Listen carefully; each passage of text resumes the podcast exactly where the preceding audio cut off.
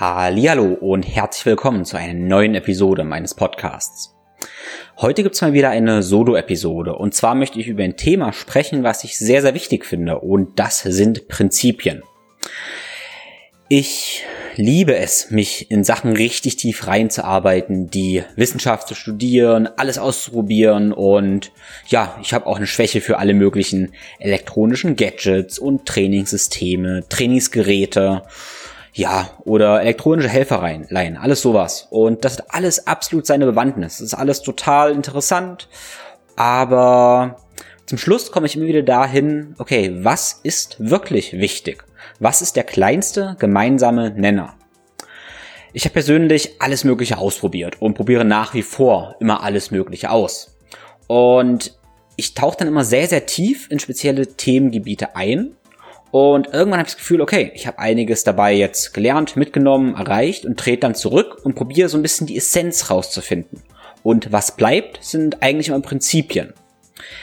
Ich persönlich habe für mich entschieden, dass es für mich ziemlich, ja, erfüllend ist, wirklich diese, diese Umwege, sage ich mal, zu gehen. Und ja, alles zu erforschen, gerne mal ein paar extreme Sachen zu machen. Aber das heißt nicht, dass ich möchte, dass das jeder andere und zum Beispiel auch du auch tust. Was ich in meinem Coaching viel lieber möchte, ist, klar, einerseits so Entdeckergeist ein bisschen wecken, aber dann auch gerne mal eine Abkürzung geben und gleich die Prinzipien an die Hand zu geben, die ich aus den ganzen, ja, Experimenten gelernt habe. Think, Flow, Growcast mit Tim Böttner. Begleite mich auf einer Reise zu einem ganzheitlichen Verständnis von Bewegung, Gesundheit und Leistungsfähigkeit. Sportwissenschaftler, Ärzte, Athleten, Heilpraktiker, Physiotherapeuten, Biohacker, Osteopathen, Psychologen. Wir tauchen in das Denken und Handeln von Spezialisten ein, um zum Generalisten zu werden. Ein Podcast für Querdenker mit Tiefgang.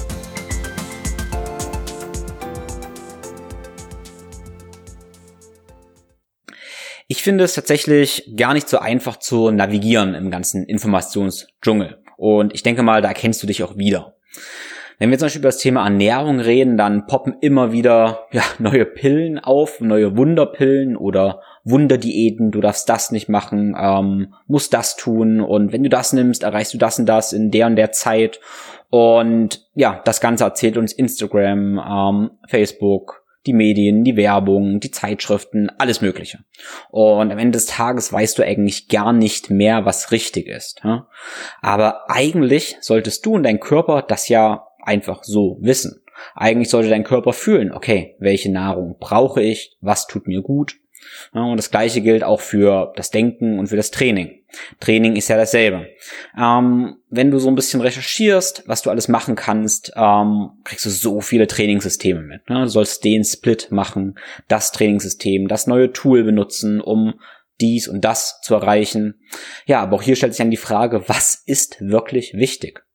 Vielleicht ist dein Ziel ja einfach, gesund und fit zu sein, ein selbstbestimmtes Leben zu führen und eigentlich, ich sag mal, so gesund und so energiegeladen zu sein, dass du deine Träume und Ziele erreichen kannst. Vielleicht ist das einfach dein Ziel. Und damit du dich da nicht zu sehr verwirren lässt, was in den ganzen Informationen, die auf dich einprasselst, ähm, möchte ich dir in dieser Episode eine ganze Menge ja, Leitsätze und Gedanken an die Hand geben, die eigentlich verschiedenen Systemen übergeordnet sind. Du kannst aus ja, dieser Brille, diesen Brillen, die wir uns aufsetzen, durch diese ja, Leitlinien, eigentlich alles andere so ein bisschen bewerten und schauen, okay, passt das, entspricht das meinen Prinzipien? Dann kannst du es dir anschauen. Ähm, passt es nicht zu meinen Prinzipien, dann kannst du es entweder wegtun oder halt mit ja einer gesunden Skepsis betrachten. Das Thema des heutigen Podcasts ist also zusammengefasst, wie du dich im Informationsdschungel navigierst, ohne dich zu verlieren, anhand von ja, grundlegenden Prinzipien. Und ich möchte da die Prinzipien der, ja, für Gesundheit, Leistungsfähigkeit und ein selbstbestimmtes Leben durchgehen und im Speziellen die Gesundheit des Denkens, Quatsch. Die Prinzipien, die Prinzipien des Denkens, die Prinzipien der Ernährung, Prinzipien des Bewegung, der Bewegung und des Trainings und zum Schluss noch die Prinzipien des Stressmanagements. Das Ganze klingt vielleicht manchmal total einfach, vielleicht für dich jetzt sogar dann zu einfach, aber ganz ehrlich, Wenn du es nicht so einfach erklären kannst, dann hat man es wahrscheinlich noch nicht verstanden. Ich probiere hier es so einfach wie möglich zu machen, aber halt auch noch so komplex wie nötig. Und ich bitte dich hier auch alles kritisch zu hinterfragen, zu überlegen, ob das für dich passt oder ob das für dich nicht passt, das mitzunehmen, was, was du möchtest und das abzulegen und zu fragen, was du nicht möchtest. Also sei immer kritisch. Okay, bevor wir so richtig loslegen, lade ich dich noch zu meinem Coaching ein. Falls du nach dem Podcast und aus einem anderen Podcast immer denkst, okay, das ist total cool, ich habe so viele Informationen, aber auch merkst, hey, irgendwie Informationen sind doch nicht die Lösung du kommst nicht zur Umsetzung, dann bist du vielleicht in meinem Coaching-Programm richtig. Weil in meinem Coaching-Programm habe ich es mir zum Anliegen gemacht, ich sag mal, Körper und Geist zu vereinen und dir letztendlich die Tools und Techniken an die Hand zu geben, dass du selber weißt, was für dich richtig ist und dein Experte, dein eigener Experte für deinen Körper und Geist wirst. Das ist ganz, ganz wichtig, weil die eine Aufgabe als Coach ist es, dich letztendlich unabhängig zu machen. Unabhängig von mir. Falls du Lust drauf hast, schreib mir gerne eine Nachricht. Die, das Intensivcoaching beginnt im Mitte Januar. Wenn du dich aber jetzt schon anmeldest im Dezember, hast du jetzt schon einen sanften Start, eine Onboarding-Phase und wir können die Ruder schon im Dezember ausrichten. Schreib mir dafür einfach eine Nachricht und ich lasse dir alle Informationen zukommen, die du brauchst. Okay, nun aber ohne viele weitere Worte. Ja, geh raus, geh spazieren oder lehn dich zurück und lausche und denke. Wir starten mit den Prinzipien für das Denken. Und da habe ich so zwei Begriffe, die ich differenziere. Das ist das Bewusstsein und das Mindset. Wir könnten auch andere Begriffe dafür finden. Aber erstmal klären, was ich darunter verstehe. Bewusstsein heißt, dass du erstmal wahrnimmst, was in dir ist. Dass du dir bewusst wirst, was in dir ist. Und das können Gedanken sein, Gefühle sein, Emotionen, aber halt auch Verspannungen, Hunger, Appetit oder Schmerzen. Und das ist eigentlich dein Assessment. Wenn du kein Bewusstsein hast, was in dir vorgeht, also dein Ist-Zustand nicht kennst, dann kannst du auch nicht wissen, was du brauchst und wo du hin möchtest. Das heißt ganz einfach, alles startet mit Bewusstsein. Ja? Du musst dir also bewusst werden, wer du bist, was du denkst, was du fühlst, wie verspannt du bist, ob du Hunger hast und so weiter, damit du dann richtig handeln kannst. Ich habe gerade gesagt, Mindset ist eine andere Komponente. Ähm, ich sage gerne Mindset. Ich benutze Mindset so, dass ich darunter verstehe, wie wir unseren, ja, unseren Geisteszustand setten, also einstellen. Das heißt, Mindset hat auch eine bewusste Komponente. Du, eine bewusste nicht im Sinne von Bewusstsein, sondern eine Komponente, dass du ja, deine Glaubenssätze überdenkst und dein Ruder richtig ausrichtest. Also auf dein Mindset hast du direkt Einfluss. Dein Mindset kommt also nach dem Bewusstsein. Erst musst du bewusst sein, musst du dir bewusst sein, was in deinem Bewusstsein ist, damit du dann dein Mindset beeinflussen kannst. Also nochmal, alles beginnt mit Bewusstsein. Okay, stellt sich jetzt die Frage, schöne Worte, klingt alles ganz, ganz toll. Ähm, aber wie kann ich Bewusstsein herstellen? Und ich denke, es ist wichtig, dass wir Tools an der Hand haben, mit der wir uns bewusst werden können. Und ein paar dieser wichtigen Tools stelle ich dir vor. Hm? Nicht im Detail, sondern als Überblick, dass du da dein Research anfängst und dann da reintauchst. Zum einen haben wir ein Tool für den Geist. Das Bewusstseinstool für den Geist ist die Meditation. Meditation definiere ich als die wertfreie Beobachtung von Gedanken, Gefühlen und Emotionen. Es gibt auch geführte Meditationen, ähm, die einen bestimmten Zustand provozieren, die dir sagen, wie du dich fühlen sollst, die dich anleiten. Aber das hat schon mehr mit dem Mindset zu tun.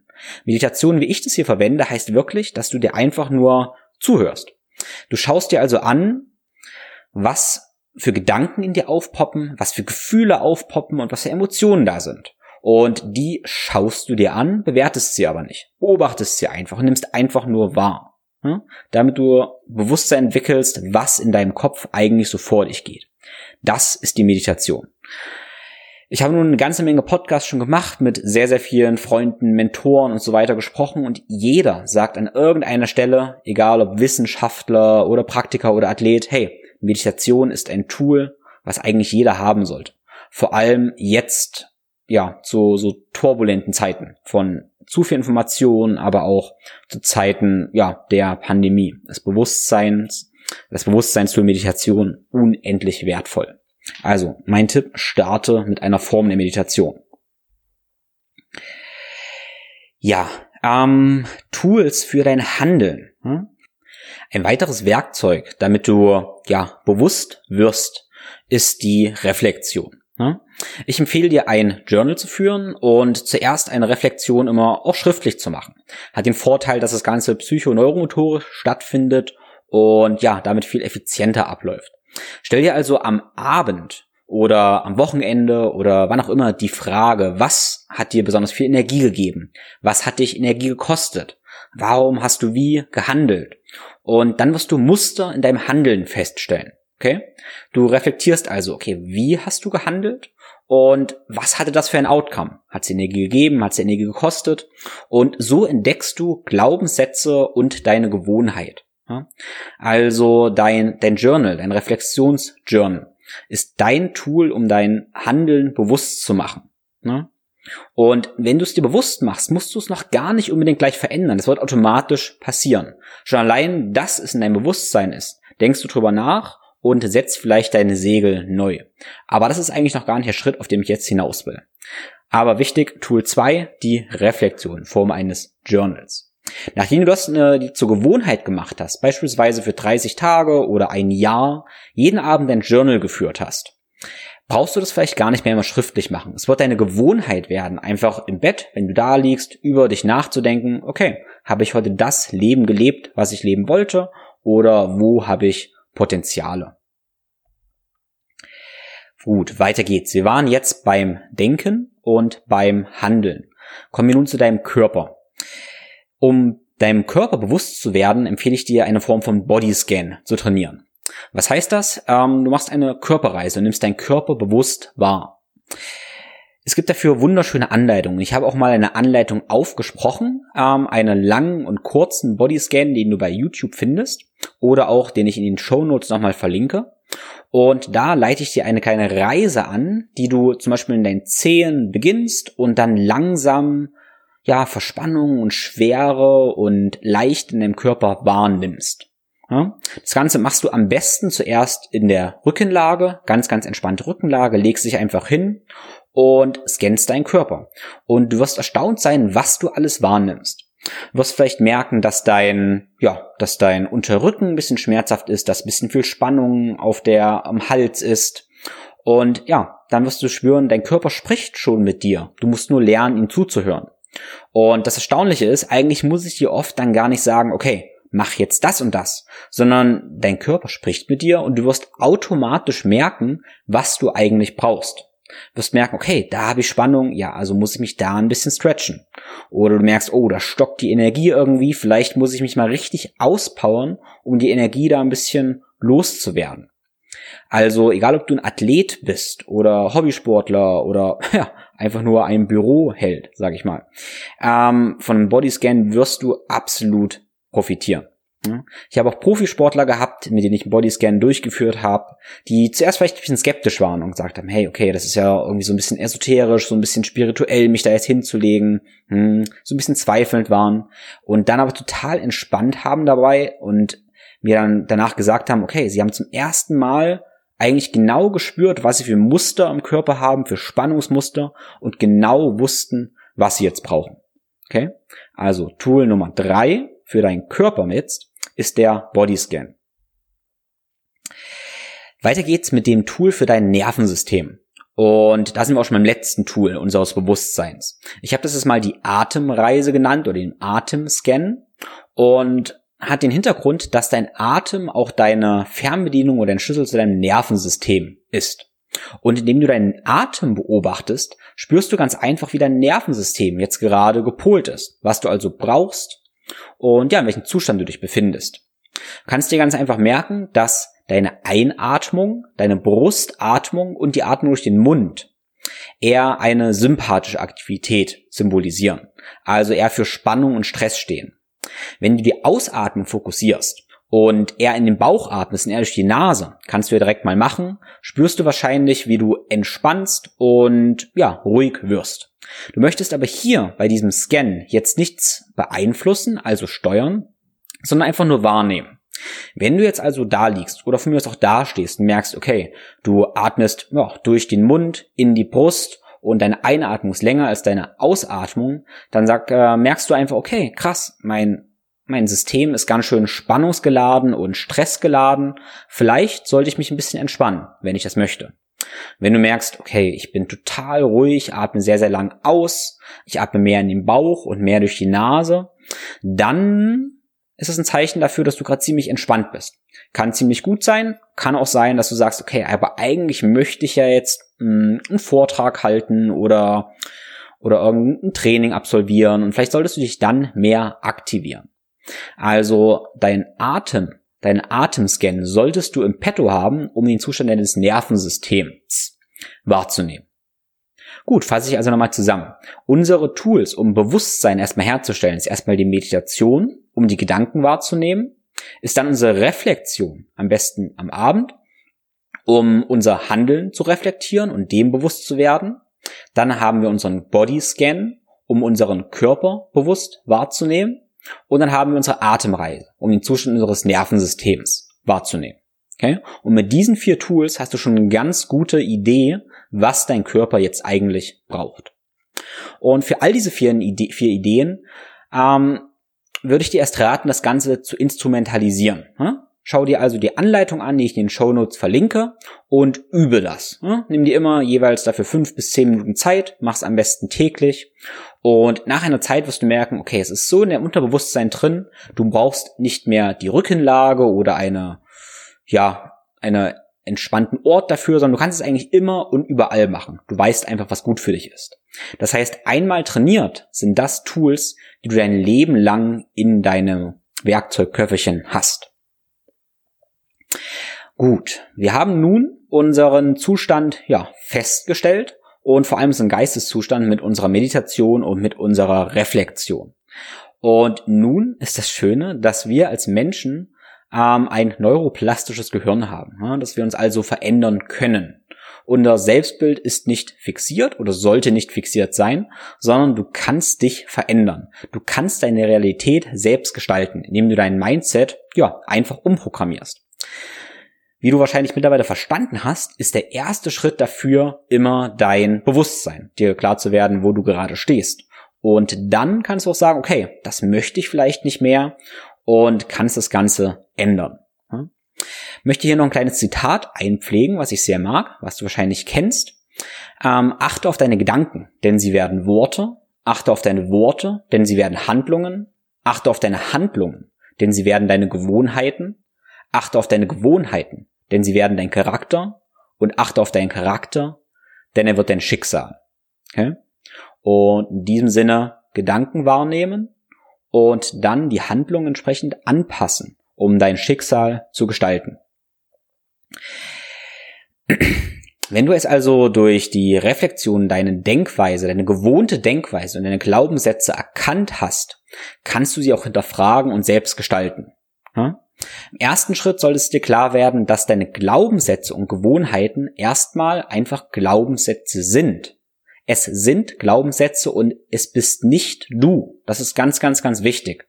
Du bist getrennt an sich von deinen Glaubenssätzen. Sie beeinflussen dich zwar, aber du musst dich nicht mit ihnen identifizieren. Du kannst deine Glaubenssätze und Gewohnheiten hinterfragen und dir einfach eine neue Realität schaffen.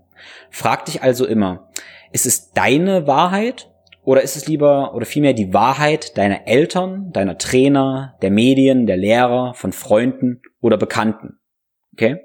Vielleicht ist es jetzt so, dass du sagst, puh, okay, ich esse kein Fleisch, oh, weil ich esse kein Fleisch. Und das kommt dir irgendwie richtig vor und irgendwann überlegst du, ja, warum, warum esse ich eigentlich kein Fleisch? Ne? Und stellst irgendwann fest, ja, puh, verdammt, eigentlich würde ich das ja gerne, aber irgendwann hat mir mir erzählt, das ist nicht gut und, und so weiter und so fort. Und dann kannst du überlegen, okay, möchtest du das weiter tun? Oder möchtest du deinen Glaubenssatz ändern? Ja?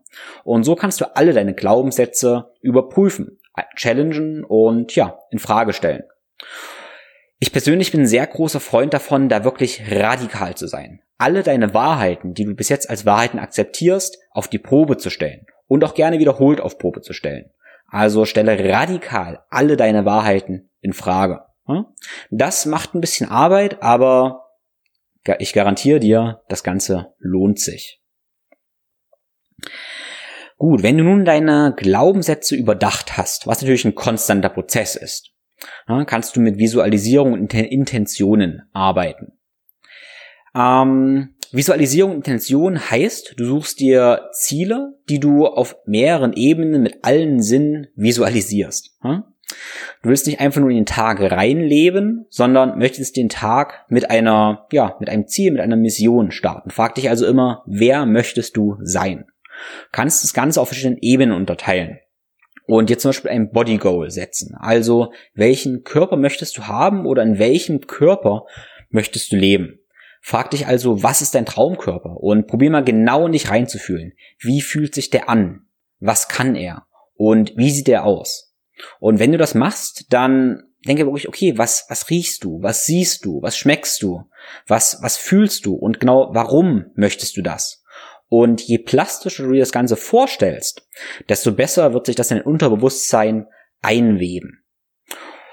Du darfst nicht vergessen, dass ungefähr 80 Prozent deiner Handlungen im Unterbewusstsein stattfinden. Nur 20 Prozent deiner Handlungen sind wirklich so richtig bewusst. Was also ein Unterbewusstsein ist, also was hier deine Glaubenssätze, deine Visualisierung, deine Intentionen sind, entscheidet wirklich maßgeblich über das Ergebnis deiner Handlungen. Bevor wir also auf so einer ganz pragmatischen Ebene erstmal überlegen, wie wir das Ganze erreichen, also Training und Ernährung, solltest du erstmal ein Unterbewusstsein, ja, programmieren und ausrichten. Solltest natürlich nicht nur ein Body Goal definieren, sondern auch ein Mind Goal und dich dann fragen, wer möchtest du sein? Hm? Was für ein Typ Mensch möchtest du sein? Wie fühlt sich das an? Was macht dieser Typ Mensch? Was, was fühlt er? Was schmeckt er? Was für Freunde hat er? Wie handelt er? Und aus welchen Intentionen und Werten, aus welchen Werten handelt er? Was sind die Treiber deines Handelns? Und all diese Fragen solltest du dir stellen und es definieren und dann am besten jeden Tag, jeden Tag starten mit dem Gedanken, okay, welchen Körper möchte ich haben? Welchen Geist möchte ich haben? Und ja, wer möchte ich sein? Ganz wichtig ist nochmal die Reihenfolge von den Schritten, die ich dir gerade gesagt habe. Nämlich nochmal gesagt, dass alles mit Bewusstsein startet. Okay, wirst dir bewusst, wer du bist. Dann mit dem Hinterfragen deiner Glaubenssätze. Und dann mit den Sätzen deiner Intention. Ich bin davon überzeugt, dass es andersrum nur ganz, ganz schwer funktioniert. Wenn du dir gleich eine Intention nur setzt und Ziele setzt und sagst, wer du sein möchtest, und damit aber nicht mit deinem Bewusstsein, deinem jetzigen Zustand, den Glaubenssätzen dich konfrontierst und auseinandersetzt, dann wirst du das Problem haben, dass du auf ein wackeliges Fundament irgendwas draufpackst und das ganze Fundament das nicht tragen kann. Okay? Und das kann langfristig meiner Meinung nach nicht funktionieren falls nicht zufällig dein Fundament schon perfekt ist. Aber ich glaube, dass fast von jedem die Fundamente ja in irgendeiner Form wackelig sind. Gut. Das waren jetzt Prinzipien des Denkens. Und lass uns nun zu etwas pragmatischeren Schritten kommen und in die, ja, ich sag mal, in die Umsetzung der Ernährung, des Trainings und der Bewegung. Ja? Und jetzt kommen wir dann mal zu den Prinzipien des Essens. Unabhängig davon, ob du dich jetzt, ja, Paleo, Vegan, Keto, Low Carb, High Carb oder was auch immer ernährst. Darüber wollen wir gar nicht reden. Wir wollen über Prinzipien reden, die man findet, wenn man ja Kulturen mal anschaut. Wenn man Kulturen anschaut, wo Leute sehr, sehr alt werden. Und zwar, es gibt auf der Welt ja sogenannte Blue Zones, zum Beispiel auf der Insel Okinawa in Japan. Das sind auch die Insel der Hundertjährigen nennt. Und es gibt mehrere solche Zonen auf der Welt, wo alte, wo Menschen einfach sehr, sehr alt werden und auch sehr, sehr glücklich sind. Die sind sehr, sehr glücklich, sehr alt und sehr gesund. Und dann stellt sich die Frage, was ist der gemeinsame Nenner dieser Blue Zones auf der Welt? Was machen die Menschen gemeinsam? Was essen sie und wie bewegen sie sich und wie leben sie? Und wenn wir uns daran orientieren, finden wir Prinzipien. Okay, die erste Frage, die ich mir also dann stelle, ist nicht nur, was sie essen, sondern vor allem, wie sie essen. Okay, wie sie essen. Und Dann kommen wir zum ersten Punkt. Und das ist erstmal, höre auf deinen Hunger. Okay, klingt trivial, aber vielleicht hörst du ja ständig, okay, du musst so und so oft essen, du musst dann essen und vier Mahlzeiten am Tag mit der Größe und so weiter und so fort. Aber da vergessen wir ja wieder, okay, was sagt uns eigentlich unser Körper?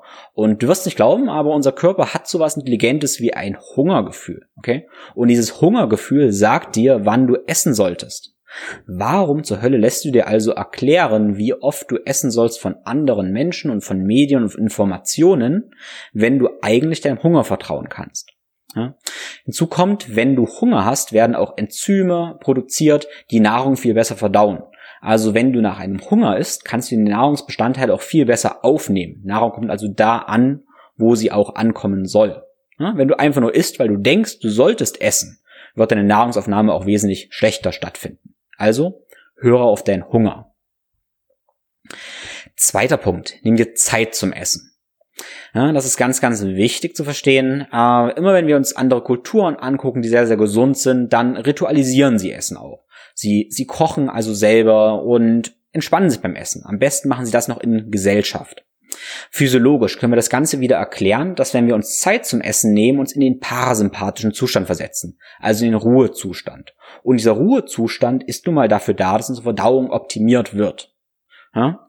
Und wir können davon ausgehen, wenn wir unter Stress essen, auch wenn wir vielleicht dann das perfekte Essen essen, weil wir denken, es sei perfekt. Aber im Stress werden viel weniger Verdauungsenzyme produziert und ja, Nährstoffe werden schlechter aufgenommen. Das heißt, die perfekte Mahlzeit nimmst du vielleicht ein, aber nicht auf. Okay? Nimm dir also Zeit zum Essen, beruhige dich, Mach ein kleines Dankbarkeitsritual. Du musst nicht unbedingt beten, wie das auch viele Kulturen machen, aber das Beten hat den Effekt, dass man eine gewisse Dankbarkeit verspürt und Dankbarkeit nachweislich beruhigend wirkt. Also eine Verdauung kann tatsächlich durch ein kleines Dankbarkeits- oder Atemritual, wie ich es zum Beispiel gerne mache, ähm, auch positiv beeinflusst werden.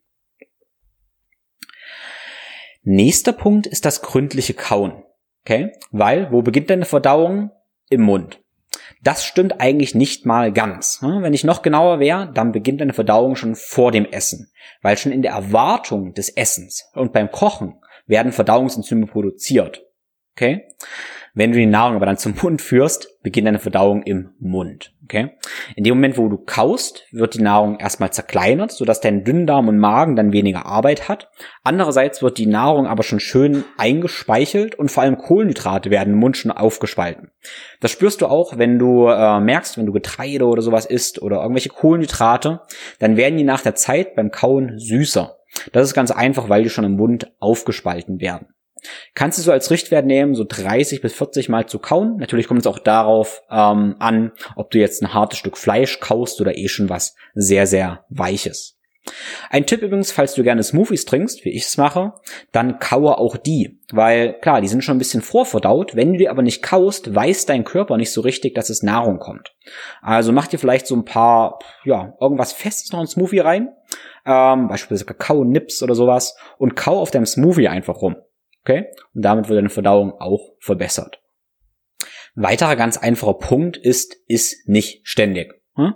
Einfach nicht andauernd essen. Ähm, das heißt, du solltest immer wieder Perioden des ja, intermittierenden Fastens haben. Ähm, in unserer Kultur ist Nahrung nun mal ständig verfügbar. Und bei vielen sieht das so aus, dass sie ja gleich nachher aufstehen, den ersten Kaffee mit Milch trinken, was auch Kalorien sind. Kurz später frühstücken, dann Vormittagssnack, dann Mittags, Nachmittagssnack und dann noch ein Abendmahl und vielleicht dann noch später noch irgendwas essen. Letztendlich essen wir dann den ganzen Tag.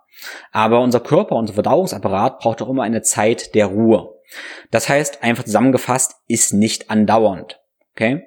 Es gibt jetzt den Trend des intermittierenden Fastens, ähm, wo ich ein sehr, sehr großer Befürworter bin. Ich finde es sehr, bin, ich finde es sehr, sehr, sehr sinnvoll, ähm, längere Zeiten des Fastens zu haben. Was ich persönlich mache, ist zu sagen, okay, ich esse beispielsweise nur in einem Fenster von 11 Uhr bis 18 Uhr und den Rest esse ich keine Kalorien.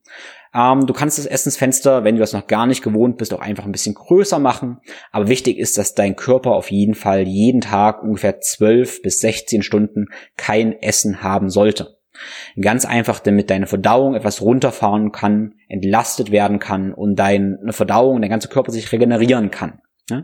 In Fastenzuständen findet auch die sogenannte Autophagie statt, wo dein Körper Zellschrott entsorgt. Also Zellschrott wird abtransportiert und so regeneriert. Wir stellen also immer wieder fest, gesunde Kulturen haben irgendwelchen Ritual des Fastens. Egal ob das ein tägliches Fasten ist oder auch ein ritualisiertes Fasten, was ein oder mehrmals im Jahr stattfindet. Was wir weiterhin feststellen, wenn wir uns diese Kultur angucken, ist, dass wir nicht zu viel essen sollten. Ja, ganz klar, ist nicht zu viel. Ähm, solltest ähm, nur so viel essen, wie du 80% satt bist. Ich denke, das ist vollkommen logisch. Aber jetzt tu nicht so, als wenn du das nicht wissen würdest und mach's trotzdem. Ne? Also immer wieder denkt man, okay, das, das weiß ich ja, aber man macht es trotzdem. Ähm, also ist nicht zu viel. Jetzt könnten wir uns die Frage stellen, ob wir lieber eine große Mahlzeit oder mehrere kleine Mahlzeiten im Tagesverlauf essen sollten. Und ganz ehrlich, wir wissen es nicht genau. Das ist von dir abhängig, hör da auf dich rein. Und es gibt tatsächlich immer wieder unterschiedliche Kulturen, verschiedene Ansätze. Ja. Manche sind der Überzeugung, dass man den ganzen Tag jagt, eh nichts essen würde und dann ein, zwei große Mahlzeiten am Tag hat. Andere funktioniert es sehr, sehr gut, wenn sie ja regelmäßig Mahlzeiten, regelmäßig kleinere Mahlzeiten in den Tag essen.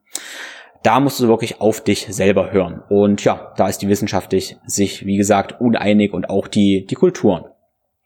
Fakt ist aber, es ist sicherlich keine gute Idee, äh, mehrere große oder viele große Mahlzeiten zu essen. Entweder mehrere kleine oder wenige große Mahlzeiten.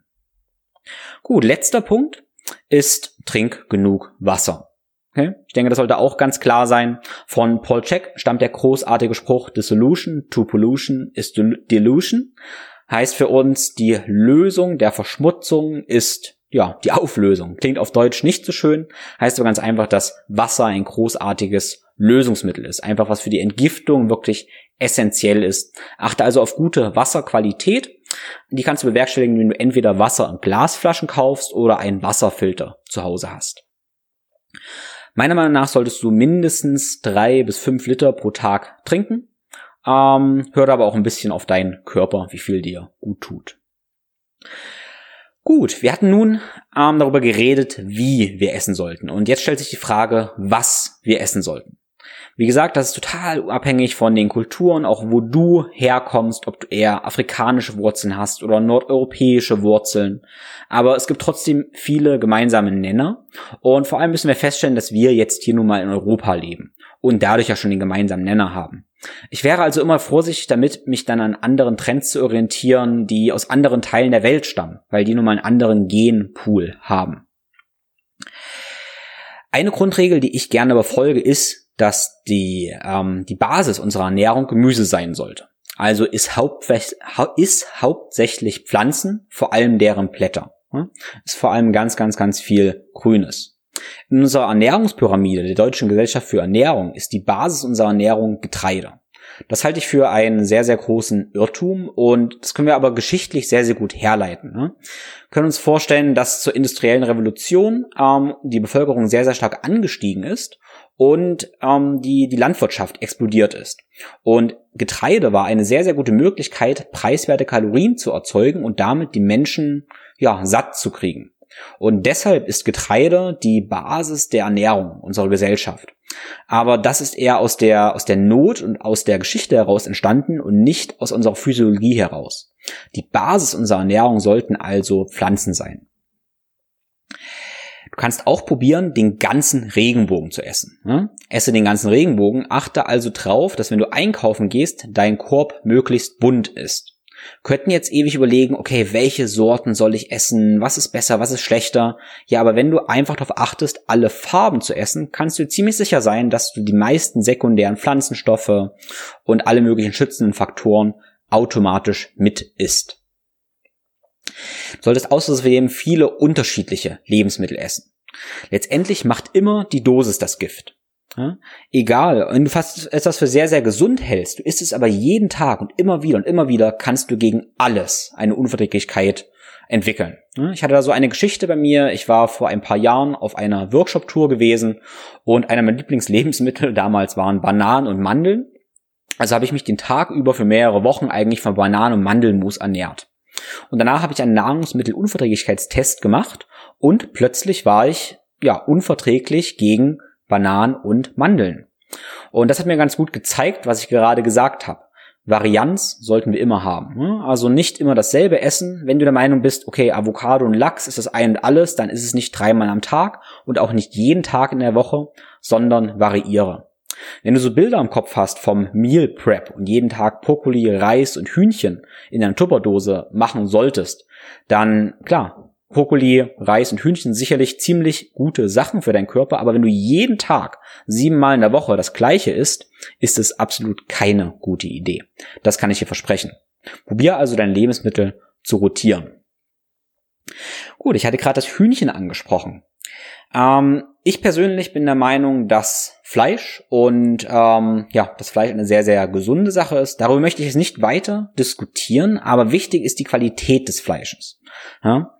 Die Tiere, die du isst, sollten selbst auch gut gegessen haben, weil du bist nicht nur das, was du isst, sondern bist auch das, was die Tiere, die du isst, gegessen haben, wenn du weißt, was ich meine. Wenn du also Rindfleisch isst und die Kühe Gras oder sogar Kräuter gegessen haben, wird die Fleischqualität wesentlich anders sein, als wenn du zum Beispiel Hühnchenfleisch isst und die Hühnchen den ganzen Tag nur Stress hatten und Sojapellets gegessen hatten. Okay? Sojapellets und Antibiotika sind keine gute Grundlage für dein ja, Fleisch, was du isst. Achte also auf Qualität. Dasselbe gilt für die Pflanzen, die du isst. Ist also Lebensmittel, die auf guten Boden gewachsen sind. Okay, weil deine Pflanzen, die du isst, die saugen die Energie nun mal aus dem Boden. Wenn der Boden keine gute Qualität hat, dann kann auch die Pflanze, die auf diesem Boden wächst, keine gute Qualität haben. Und das sehen wir ganz einfach hier in unserer Industrie. Ähm, Landwirtschaft jetzt, wo die Boden alle sehr, sehr ausgelaugt sind und die Pflanzen von mir aus groß aussehen, aber nicht mehr so kräftig aussehen. Schau dir also mal auf dem Markt oder im Bioladen die, den Brokkoli zum Beispiel an und vergleiche den mal mit konventionellen. Und du wirst sehen, wie er wesentlich weniger Lebensenergie hat. Und das ist kein spirituelles Konzept, sondern das kannst du auch messen. Es ist ganz, ganz klar, dass Lebensmittel eine ja, schlechteres Nährstoffprofil haben auf unseren aktuellen Böden, wie das noch vor 50 oder 100 Jahren der Fall war. Es lohnt sich also da auf jeden Fall in Qualität zu investieren.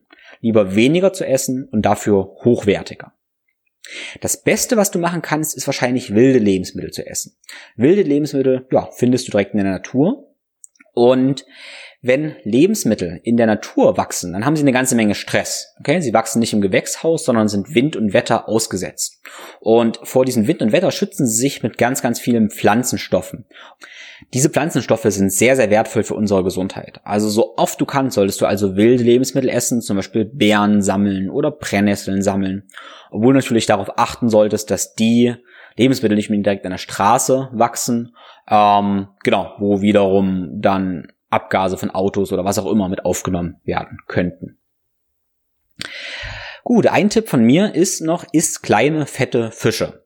Fetter Fisch hat Omega-3-Fettsäuren, vor allem EPA und DHA, die du leider nicht in Pflanzenprodukten findest. Omega-3-Fettsäuren und vor allem EPA und DHA ist sehr, sehr wichtig für dein Gehirn und für deine Zellen. In äh, Pflanzenprodukten findest du zwar auch Omega-3-Fettsäuren, allerdings vorrangig in den Formen der Linolensäure. Und die Konversion von Linolensäure zu EPA und DHA ist sehr, sehr ineffizient. Auf dem Weg von Linolensäure zu DHA gehen 95% verloren, sodass du eigentlich enorme Mengen von ja, Leinsamen oder Chiasamen essen müsstest, um überhaupt deinem Gehirn etwas Gutes zu tun. Und deshalb lege ich dir ans Herz, ja, kleine fette Fische in deine Ernährung zu integrieren. Warum kleine Fische? Leider haben wir in unseren Weltmeeren das Problem, dass eine ganze Menge Schwermetalle drin sind, also zum Beispiel Quecksilber. Und je länger diese Fische leben, desto mehr ähm, ja, Giftstoffe reichern sie in ihrem Fettgewebe an. Kleine Fische haben den ja, Vorteil oder für sie eher Nachteil, dass sie nicht so lange leben. Und deshalb ist die Schwermetallbelastung in kleinen Fischen auch wesentlich geringer. Außerdem haben wir den ökologischen Vorteil, dass kleine Fische nicht so überfischt sind. Ich persönlich bin ein sehr, sehr großer Fan von Sardinen, Heringen und Sprotten.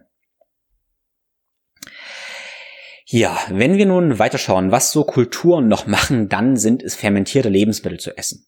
Jede Kultur hat irgendeine Form von fermentierten Lebensmitteln und auch wir Deutsche sind eigentlich ganz, ganz groß da drin, weil wir haben das großartige Sauerkraut. Ja? Kannst auch in andere Kulturen gucken, wie zum Beispiel Korea, weil die Koreaner fermentieren ihren Kohl zu dem sogenannten Kimchi. Und fermentierte Lebensmittel haben den Vorteil, dass sie ja, lebende Organismen beinhalten, die deinem Mikrobiom sehr, sehr, sehr gut tun und sehr gesund für dich sind. Wichtig ist, wenn du jetzt sagst, okay, dann kaufe ich halt Sauerkraut, wenn du in den Supermarkt gehst und so abgepacktes kaufst, dann ist es ganz, ganz oft ähm, schon tot. Es ist ultra hoch erhitzt und hat eigentlich nichts mehr Lebendiges. Du kannst auch dich damit, ähm, damit anfangen, äh, Fermente selber zu machen. Also Sauerkraut und Kimchi selber herzustellen und so eine Verdauung etwas Gutes zu tun. Ja, und als letztes, als letzten Tipp ist eigentlich ganz klar, ist regionale und saisonale Lebensmittel. Regionale Lebensmittel haben den Vorteil, dass sie nicht so weit gereist sind, also erstmal unserer Umwelt was Gutes tun, aber Regionale Lebensmittel haben auch die Energie deiner Umgebung. Ne?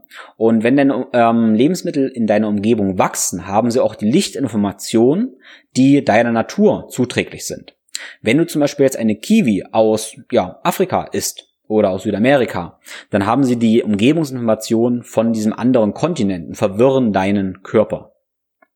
Außerdem solltest du möglichst viele saisonale Lebensmittel essen, weil diese dich wiederum mit der Zeitinformation von der aktuellen Saison versorgen. Wenn du jetzt deine Kiwi im Winter isst, verwirrst du deinen Körper irgendwie und ja, du kannst deinen Rhythmus so einstellen, dass du im Einklang mit deiner ja, Biologie lebst. Und da tust du dir mit regionalen und saisonalen Lebensmitteln aus ganz verschiedenen Gründen etwas Gutes. Und ich denke, es sollte auch klar sein, wenn wir uns jetzt ja wieder mal die Halbinsel Okinawa in Japan angucken, die essen auch regionale und saisonale Lebensmittel. Für uns in Deutschland heißt das, jetzt sollten wir zum Beispiel viel Kohl, viel Wurzelgemüse essen, tendenziell ein bisschen fettiger und weniger Früchte, weil die einfach jetzt nicht wachsen. Gut, das waren eine ganze Menge Prinzipien zum Thema Ernährung. Ich hoffe, du kannst jetzt so Ernährungstrends ein bisschen einordnen und betrachte auch mal, wo die Ernährungstrends herkommen. Aus welchen Kulturen, aus welchen Medien und so sie herkommen. Und oft ergibt das Sinn, dass es diese Trends gibt. Aber das heißt nicht, dass sie für dich und deinen Körper und deine jetzigen Situation Sinn ergeben sollten. Gut, lass uns nun weiterschreiten zum nächsten Themenkomplex, die Prinzipien für Bewegung und Training. Und ja, wie schon gesagt, auch Bewegung und Training gibt so viele verschiedene Trends und alles scheint immer wichtig und neu zu sein. Aber unser Körper ist nicht neu. Unser Körper ist ja Millionen Jahre alt. Und wenn wir uns im Einklang mit unserer Physiologie, mit unserer Natur bewegen, werden wir auch gesund alt. Davon bin ich überzeugt. Und das erste, was du dir Gutes tun kannst, ist ganz einfach, dich viel zu bewegen und vor allem viel zu laufen. Laufen ist das ultimative Reset für dein Nervensystem und ja, wir sind irgendwie als Läufer geboren. Ich kann dir hier das großartige Buch Born to Run von Christopher McDougall empfehlen, was ähm, ja genau um das Thema Laufen geht. Und nachdem ich das vor, ich denke, etwa fünf oder sechs Jahren gelesen habe, hatte ich auch eine ganz neue Beziehung zum Laufen entwickelt. Bin danach auch ein paar ähm, ja, Marathons und sowas gelaufen, weil du kennst mich mittlerweile, ich neige dann zu Extremen. Was sich aber mir verändert hat, war Laufen und auch Rennen als, als ganz normal natürlich wahrzunehmen. Mittlerweile sage ich manchmal, okay, wenn ich ein bisschen, ein bisschen Zeitdruck habe oder so und ich muss irgendwo hinkommen, was fünf oder sechs Kilometer weg ist, dann laufe ich einfach los. Also ich renne einfach los, weil ich ein Mensch bin. Nicht als Training, sondern einfach als Mensch. Ich bin davon überzeugt, dass wir ja ausreichend gehen sollten und ja auch regelmäßig rennen sollten. Du kannst auch gerne mit einem Schrittzähler starten und dir das äh, tägliche Ziel von 10.000 Schritten setzen. Noch gesünder wären wahrscheinlich 15.000 Schritte. Aber wir sollten ehrlich sein, äh, wenn du einen richtigen Job hast, also auch ja, Zeit im Büro und so verbringst, sind 15.000 Schritte am Tag schon ein Luxus, den man sich leider gönnen muss. Okay, also erster Punkt, bewege dich viel und laufe, weil du ein Mensch bist. Genau. Dann, wenn du jetzt trainierst äh, und dich bewegst, dann Grundregel bewege dich schmerzfrei. Ja? Es ist nicht normal, Schmerzen zu haben und du musst kein Trainingssystem dieser Welt ausführen, wenn du dabei Schmerzen hast. Okay? Dein Körper ist für schmerzfreie Bewegungen gemacht und nur weil jemand anderes dir sagt, du musst Bank drücken oder du musst Knie beugen, du aber dabei Schmerzen hast, dann musst du das noch lange nicht. Es wird immer Möglichkeiten geben, wie du eine Bewegung ausführen kannst ohne dabei Schmerzen zu haben. Nehmen wir das Thema Bankdrücken. Du hast zum Beispiel ja, Schulterschmerzen beim Bankdrücken. Dann kannst du ganz einfach sagen, okay, wenn ich dabei Schulterschmerzen habe, ich möchte trotzdem irgendwas von mir wegdrücken. Machst du zum Beispiel einen einarmigen Kettlebell Press oder ein Kurzhandeldrücken. Und hast somit trotzdem den ähnlichen Stimulus, okay? Du drückst etwas von dir weg, hast das gleiche funktionelle Bewegungsmuster, aber bist wahrscheinlich schmerzfrei. Lass dir also von niemandem erzählen, du musst die und die Übung machen, wenn du dabei Schmerzen hast. Bewege dich immer schmerzfrei und wenn du Schmerzen hast, dann finde einen Weg, wie du die Schmerzen beseitigen kannst. Die Message hier ist, Schmerzen sind nicht normal. Ähm, ja, und tu alles dafür, Schmerzen zu vermeiden. Ich werde ganz, ganz oft gefragt, und hier kommen wir zum nächsten Prinzip, was denn die beste Position ist. Die beste Position zum Arbeiten, zum Sitzen oder auch zum Stehen. Ich persönlich liebe einen, einen Steharbeitsplatz. Diesen ganzen Podcast nehme ich auch gerade im Stehen auf am Steharbeitsplatz. Aber ich sage immer gerne, die beste Position ist die nächste. Weil wir Menschen sind nun mal für Bewegung gemacht. Wir sind eigentlich für alle möglichen Positionen gemacht. Aber für keine Position sind wir ultimativ gemacht. Auch wenn du fünf Stunden am Stück stehst, wirst du sogenannten Haltungsstress haben. Dadurch, dass du immer in der gleichen Position bist, werden deine Körperflüssigkeiten stagnieren. Alles, was du wiederholt und zu lange tust, ähm, wird irgendwie wieder zum Gift. Das ist das Prinzip, was ich vorhin schon angesprochen habe. Die Dosis macht das Gift. Die Dosis macht immer das Gift. Also ganzen Tag sitzen, ganzen Tag stehen, ganzen Tag in einer Position ist immer schlecht. Probier also so viele Positionen wie möglich zu haben. Lösung hierbei, wenn du jetzt zum Beispiel im Homeoffice bist, könnte sein, dass du mal stehst, dann mal ein Bein nach oben tust und das andere auf einen Hocker stellst, dich dann wieder hinsetzt, dann vielleicht sogar mal auf den Bauch legst ja? und einfach so die ganzen Positionen durchwechselst, damit dein Körper keinen Haltungsstress erfährt. Wie gesagt, weil so hältst du den Stoffwechsel in Gang, dein Gehirn wird stimuliert, kannst besser denken und ja, verbrennst mehr Kalorien und so weiter und so fort. Die beste Position ist also die nächste. Schreib dir das hinter die Ohren. Ja, weiter geht's mit Training. Ich bin davon überzeugt, dass wir als Menschen ab und zu schwere Gewichte bewegen sollten. Es gab diesen Trend oder gibt diesen Trend, dass man sagt, okay, Körpergewichtstraining ist das ein und alles, dafür sind wir Menschen geschafft. Ich sehe das auf jeden Fall nicht so, weil ich davon überzeugt bin, dass wir ähm, ja schon immer Sachen getragen haben. Wir haben vielleicht ganz früher einen Baum gefällt, einen Baum getragen oder ein Boot zu Wasser getragen oder was auch immer. Und ich denke, dass die Manipulation von Gewichten eine ganz, ganz grundlegende menschliche Eigenschaft ist. Also irgendeine Form von Gewichttraining solltest du ab und zu ausführen. Und dich gerne dabei auch maximal ab und zu reizen. Aus ganz, ganz verschiedenen Gründen. Erstmal, weil du ein Mensch bist. Andererseits, damit du deine Muskeln trainierst, die wiederum sehr, sehr wichtige Hormone und Botenstoffe ausschütten. Aber auch, dass du deine Knochen stimulierst, deine Knochen hart bleiben und dein Gewebe allgemein nicht abbaust. Was du dabei jetzt für Hilfsmittel nimmst, das ist letztendlich dir überlassen. Ja? Du kannst Kettlebell-Training machen, du kannst Langhandeltraining machen, von mir aus kannst du auch CrossFit machen, Powerlifting oder ähm, ja sonstige Kurse, sonstige Trends verfolgen. Hauptsache, du machst eine Form von Gewichtstraining auf regelmäßiger Basis. Ähm, in dem Trend des Kraftsports gibt's dann immer mal die Stimmen, die sagen, ja, Cardio ist jetzt Quatsch, also Herz-Kreislauf-Training braucht man nicht, weil Krafttraining ja das Ein und Alles ist. Auch dem widerspreche ich prinzipiell. Ich bin davon überzeugt, dass wir unseren Puls ab und zu bis zum Maximum ausreizen sollten. Wir sollten uns also mal richtig heftig stressen. stressen. Ich habe die Idee, dass wir als Jäger und Sammler halt auch Jäger sind und deshalb auch Sprinter sind. Ja?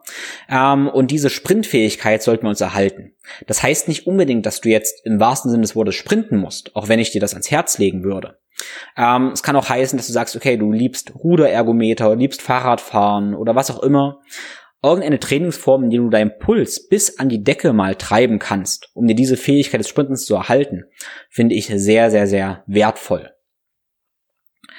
Und dann könnte man jetzt denken, okay, ich habe Krafttraining, ich habe maximal intensives Training, also ein Hit-Training, aber das in der Mitte, das brauche ich jetzt wirklich nicht. Also so ein, ja, Steady-State Cardio. Vielleicht braucht man das nicht unbedingt. Ich bin trotzdem davon überzeugt, dass wir uns ab und zu über eine längere Zeit mit einem erhöhten Puls bewegen sollten. Das muss nicht heißen, dass du drei, viermal die Woche zwei Stunden joggen gehst, aber du solltest auf jeden Fall dazu fähig sein, eine Stunde oder zwei Stunden am Stück mit erhöhtem Puls zu laufen oder Fahrrad zu fahren. Ich denke, auch das gehört zum Herz-Kreislauf-Training dazu. Fassen wir also nochmal zusammen. Du solltest auf regelmäßiger Basis, sagen wir ein bis zweimal die Woche, mindestens Gewichte bewegen. Du solltest deinen Puls durch die Decke treiben, ungefähr einmal pro Woche. Und du solltest dich über längere Zeit mit einem erhöhten Puls bewegen. Sagen wir auch etwa einmal die Woche. Und damit hast du schon einen ganz guten Plan. Alles, was du on top tust, ist letztendlich Bonus. Und ich hatte gesagt, die nächste, die beste Position ist die nächste. Wenn du das nochmal verbildlichst, dann hockst du am Boden, du sitzt am Boden, du liegst und damit hast du eigentlich die ganze Mobilität, die du brauchst. Wenn du regelmäßig hockst, ähm, ja, regelmäßig am Boden liegst und wieder aufstehst, hast du dein Mobilitätstraining eigentlich schon mit abgehakt. Letzter Punkt zum Thema Bewegung und Training ist, dass du ständig etwas Neues machen solltest.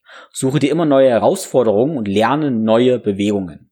Unser Gehirn ist ja nun mal neuroplastisch, aber die Fähigkeit, sich zu entwickeln, die nimmt auch ab in der, ähm, ja, ich sag mal, in der Art und Weise, wie du sie förderst. Wenn du also regelmäßig neue Sachen lernst, wirst du auch immer da besser darin, neue Sachen zu lernen. Wenn du keine neuen Sachen lernst, dann wirst du auch schlechter darin, neue Sachen zu lernen. Also, wenn du dir bis ins hohe Fähigkeit ähm, ja zur Aufgabe machst, wirklich neue Bewegungen zu lernen, bleibt dein Gehirn auch definitiv jünger. Gut, das waren die Bewegungen des Train das waren die Prinzipien, so rum, des Bewegung, der Bewegung und des Trainings. Und ich möchte jetzt abschließend noch zu ein paar Sachen im Umgang mit Stress kommen. Wir sollten uns meiner Meinung nach regelmäßig mit ja, positiven Stressoren umgeben und also Stress gezielt aussetzen.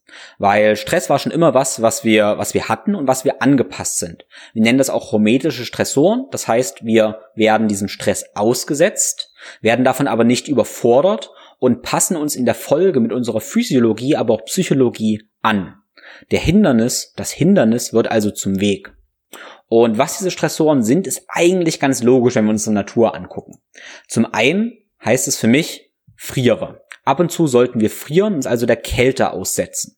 Ja, es war schon immer normal, dass wir im Winter ab und zu frieren, weil es im Winter nun mal kalt ist. Du könntest also sagen, okay, dann gehst du jetzt, wenn der Winter startet, ab und zu frühst für 10 Minuten raus, leicht bekleidet und ja, frierst einfach mal für 10 Minuten.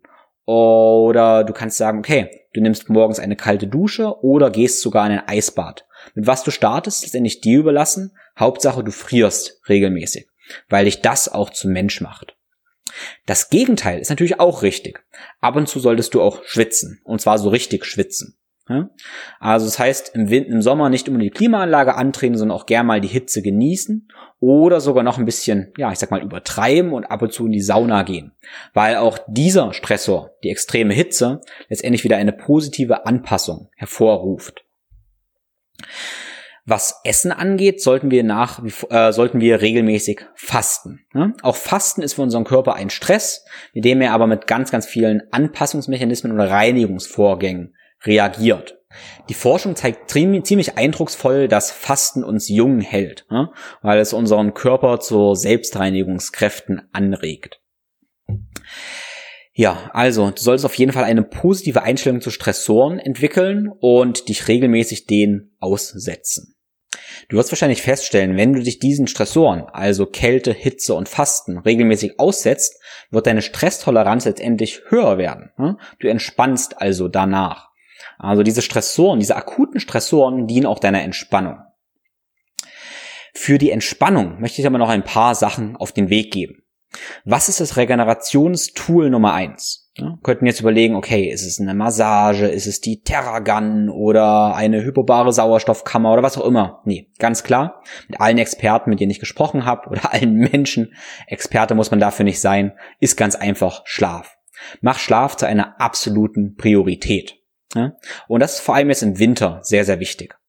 Ich habe da jetzt gerade selber mich einiges gelernt. Ich persönlich habe eigentlich immer sehr, sehr viel geschlafen oder schlafe immer viel, was für mich hieß, dass ich etwa ja, achteinhalb, neun Stunden im Bett verbracht habe. Das heißt, ich habe etwa siebeneinhalb bis acht Stunden Schlaf verbracht. Aber ich muss ehrlich zugeben, in den letzten Wochen, Monaten habe ich mich manchmal nicht so richtig gut gefühlt. Und dann habe ich jetzt einfach beschlossen, ich schlafe mal länger oder es ist einfach passiert und ich habe mich wie ein anderer Mensch gefühlt. Und tatsächlich habe ich in den letzten 10, 14 Tagen in der Regel neun bis zehn Stunden im Bett verbracht und habe da wirklich achteinhalb bis neuneinhalb Stunden qualitativ hochwertigen Schlaf bekommen. Und ich überprüfe auch meinen Schlaf mit meinem Oura-Ring und meinem Schlaftracker und die Ergebnisse waren Wahnsinn. Also nicht nur subjektiv gefühlt, sondern die Technik hat mir das auch gesagt. Es gibt ja nun Tiefschlaf und Traumschlaf und ich hatte persönlich immer einen sehr, sehr, ja, geringen Traumschlaf gehabt. Und dieser Traumschlaf, der sogenannte Rapid Eye Movement Schlaf, äh, findet vor allem in der zweiten Nachthälfte statt. Und dieser war mir irgendwie immer niedrig. Und ich habe probiert, alles Mögliche zu machen. Ja, Supplemente genommen, mehr meditiert und alle möglichen Hacks ausprobiert. Aber was ist passiert, wo ich plötzlich zehn Stunden geschlafen habe? Mein REM-Schlaf war plötzlich wieder völlig normal und richtig hoch. Alles, was ich brauchte, war, meinen Körper zuzuhören und mehr Schlaf zu gönnen. Das Takeaway hier war für mich nochmal ganz, ganz klar, dass ich ähm, eigentlich die Vorgaben für Schlaf erfüllt habe. Ich würde dir nämlich hier empfehlen, dass du siebeneinhalb bis acht Stunden Schlaf anpeilen solltest, die du bekommst, wenn du auch wirklich acht bis neun Stunden im Bett verbringst. Das hatte ich getan, aber offensichtlich brauchte mein Körper gerade mehr Zeit zum Verarbeiten, vielleicht aber auch wegen dem Winter. Ja. Manche Experten gehen davon aus, dass man im Sommer eher sieben Stunden schlafen sollte, im Winter eher neun Stunden. Das ergibt auch Sinn, weil im Winter ist es nun mal länger dunkel und wahrscheinlich sollten wir mehr Dunkelheit auch einfach mehr schlafen. Mein Tipp wäre also mal, dir ein paar Tage rauszusuchen, wo du wirklich mal besonders früh ins Bett gehst und ganz, ganz natürlich aufwachst und schaust, wie viel Schlaf sich dein Körper nimmt, wenn du ihm ja die Möglichkeit dazu lässt. Entspannung Nummer zwei. Ich denke, was wir ganz, ganz oft vergessen in unserer Kultur ist das Tanzen und Lachen. Ähm, die meisten anderen Kulturen feiern viele, viele Feste, wo sie sehr viel tanzen und sehr, sehr viel lachen und sich schütteln. Und dieses Schütteln und Tanzen und Lachen sind alles Techniken, um Spannung aus dem Körper loszulassen. Es speichern sich auch über, über die Woche und über die Arbeit, über alle, alle möglichen Stressoren, ganz, ganz viele Traumata, Mini-Traumata und Spannungen im Körper. Und die können wir auf ähm, ja, physischer Ebene entlassen, indem wir einfach tanzen und lachen. Also Mach dir einmal in der Woche mindestens Musik an, am besten sogar jeden Tag und tanze einfach und lache einfach, sei locker, um Spannung aus deinem Körper rauszulassen. Und das kannst du gerne zu Hause machen, so dass es auch keiner sieht und dir dabei nicht blöd vorkommen musst. Ich denke, das ist wirklich ein großes Problem unserer Gesellschaft, dass so viele Konventionen hier herrschen, die uns sehr einschränken, irgendwelche ja, Schichten über uns drüber legen und wir damit die Spannung ja trotzdem in uns tragen. Ähm, Schichten legen sich über uns drüber. Ähm, und damit kann unser wahres Ich nicht, sich nicht mehr zeigen und diese Spannung manifestieren sich letztendlich als Krankheiten. Deshalb tanze und lache. Und um auch hier wieder den Bogen zu den Prinzipien zu spannen, was du da genau machst, das ist eigentlich dir überlassen. Hm? Ob du das gerne mit Freunden machst, ob du einen Tanzkurs machst, ob du in die Disco gehst oder oder was auch immer du machst, das ist eigentlich egal. Hauptsache, du hast irgendetwas, wo du tanzt und lachst. Ja, und letztendlich komme ich zum ja, letzten Punkt. Und die ganzen Sachen, die wir besprochen haben, sind ganz viele Sachen, die du für dich gemacht hast. Und du hast dich damit ja irgendwie optimiert, dich zu einem besseren Menschen gemacht. Aber am Ende des Tages, eines der wichtigsten Sachen sind irgendwie auch zu lieben und zu dienen. Was du also machen kannst, um dich ja noch besser zu entspannen, um dich letztendlich zu entfalten, ist andere Menschen zu lieben und anderen Menschen zu dienen. Das ist meine ganz, ganz, ganz feste Überzeugung. Um das für dich machen zu können, musst du erstmal mit dir im Reinen sein. Also fang bei dir an, räume dich auf, richte dich aus und dann kannst du auch nach außen gehen und Liebe in die Welt schicken und anderen dienen. Ich hoffe, du konntest jetzt aus diesen ganzen Prinzipien was mitnehmen, was mit anfangen und ich lade dich dazu ein, mal so eine mentale Checkliste zu machen und zu überlegen, okay, mache ich das, mache ich das und was machst du noch nicht? Und das, was du noch nicht machst, äh, reflektierst du mal und überlegst, okay, passt das für dich gar nicht? Widersprichst du mir da? Dann ist das völlig okay. Wenn du aber merkst, ah, vielleicht solltest du das tun, dann integriere es in dein Leben und schau mal, was passiert. In diesem Sinne freue ich mich total auf eine, auf ein Feedback und auf eine kleine Diskussion, weil natürlich jeder von uns, du und ich, unterschiedliche Erfahrungen gemacht haben und ich natürlich selbstverständlich gerne immer dazu lerne. Hinterlasse mir also ein Feedback auf den sozialen Medien und eine Bewertung auf den gängigen Podcast-Foren und teile den Podcast gern mit deinen lieben Freunden, die auch davon hören sollten. Und ja, wenn du dich jetzt fragst, okay, das ist wieder so viel Information, ich komme aber nicht so richtig zur Umsetzung. Und wie sollst du das machen? Dann lade ich dich recht herzlich zu meinem Coaching ein. In meinem Coaching-Programm habe ich mir zur Herzensangelegenheit gemacht, dass du Experte für deinen Körper und Geist wirst und damit die Kraft und Energie hast, dein Leben selbst zu bestimmen.